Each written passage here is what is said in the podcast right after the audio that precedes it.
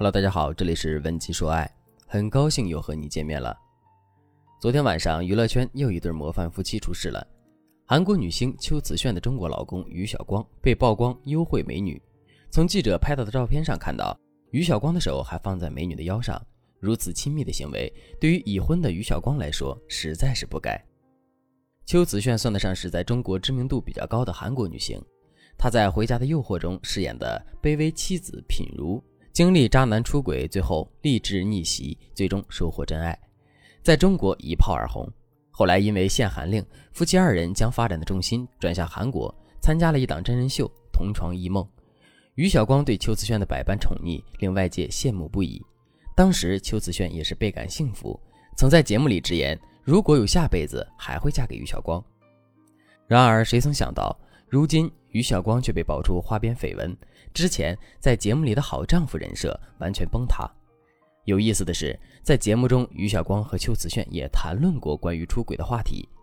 于晓光被邱子炫问：“如果和别的女人搞外遇的话，怎么办？”还没等邱子炫说完，他就坚定直言：“出轨就死，我死你也死。”随后，邱子炫补充问：“可以让我放心吗？”于晓光则回应：“放心。”现在看来，真的是有点打脸。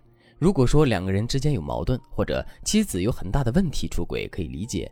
那为什么像邱瓷炫一样长得漂亮、性格也好，还有不错的事业，男人还要出轨呢？有人会说，男人本色呗。所有的男人都想要出轨，像文章、吴秀波等人。这个观点看似有道理，但实际上却无法成立。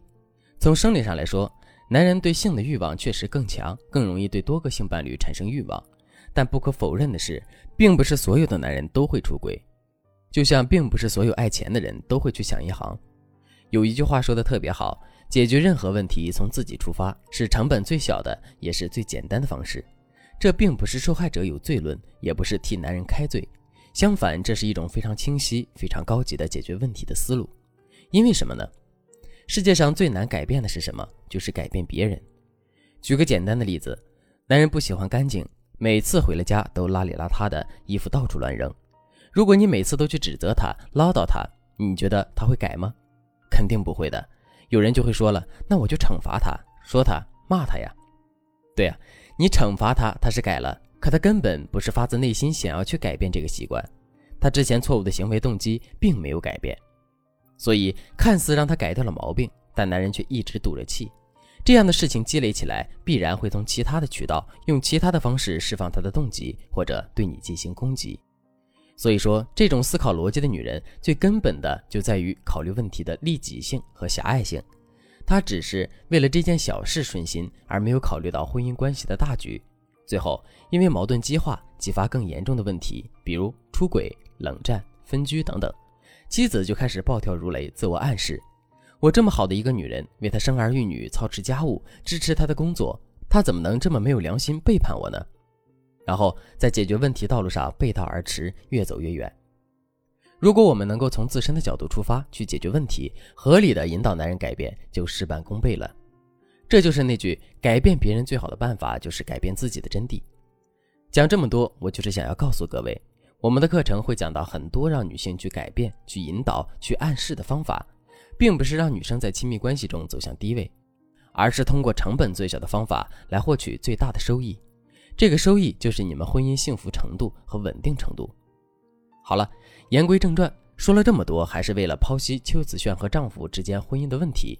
因为想要搞清楚他们的问题，就要了解他们的人生。这里我们不得不提到邱子炫的原生家庭。他出生在韩国重男轻女的传统家庭里，邱子炫的妈妈生了两个女儿。所以他一直不被奶奶待见。之后，邱子炫的妹妹因为意外身亡，妈妈把一切怪到他身上，打骂的时候甚至希望他代替妹妹去死。后来父母离婚，各自重组家庭。高中时期的邱子炫只能半工半读。后来一次拿到奖后回到家里，孤单一人，不知道和谁分享，整整发呆了一个小时。有很多人从小像邱子炫一样，经历了父母争吵、冷战，或者在单亲家庭中长大。他们最大的问题就是自卑和安全感的缺失，他们想要在另一半的身上寻求这种安全感，想要把自己的原生家庭中没有感受过的温暖都在对方身上找到，出现的后果就是一方透支性的投入，另一方无法承受。亲身经历了家人重男轻女的折磨，这种思想会投射到一个人的潜意识中。在面对自己的丈夫，甚至是男性同事时，他们一些正常的举动，在他看来就是大男子主义。为了疗愈童年时期的伤疤，就会变得特别敏感，随之而来的就是猜忌和争吵。而这一面，他绝对不会轻易的展现在外人面前。综合这些因素的影响，原生家庭的不幸让女性变得坚强、独立，甚至是成功的同时，一定也带来了心理上和性格上的缺陷。当这些因素进入到亲密关系当中，再加上男人存在的一些缺点，很多问题和矛盾就接踵而来了。出轨、冷战，甚至是家暴的出现，也就不奇怪了。问题又来了，出生从来都不是我们可以做的选择题，在不幸的原生家庭长大，难道就意味着和幸福绝缘吗？其实不然，虽然选择不了出身，但是我们可以选择幸福。之前有一个学员小齐，就成功的完成了人生转变。小琪与很多在有缺失或者给他们带来伤害的原生家庭中长大的女孩一样，希望能够在自己的婚姻中避免原生家庭的创伤和遗憾。但是这样的执念反而让他在新的婚姻中格外的敏感。他不希望重复父母的行为模式，但是他似乎并不知道除此之外正确的方式应该是怎么样的。他试图克制、隐忍，什么都不做，但隐忍和压抑最终迎来的是更大的危机和冲突。他惊恐地发现，在他的影响下，他的另一半也学会了像他父亲对待他母亲一样的方式。他知道，把责任和希望推给另一半是没有意义的，只有通过改变自己，学会正确的行为模式，才能影响对方，把自己和家庭拯救回来。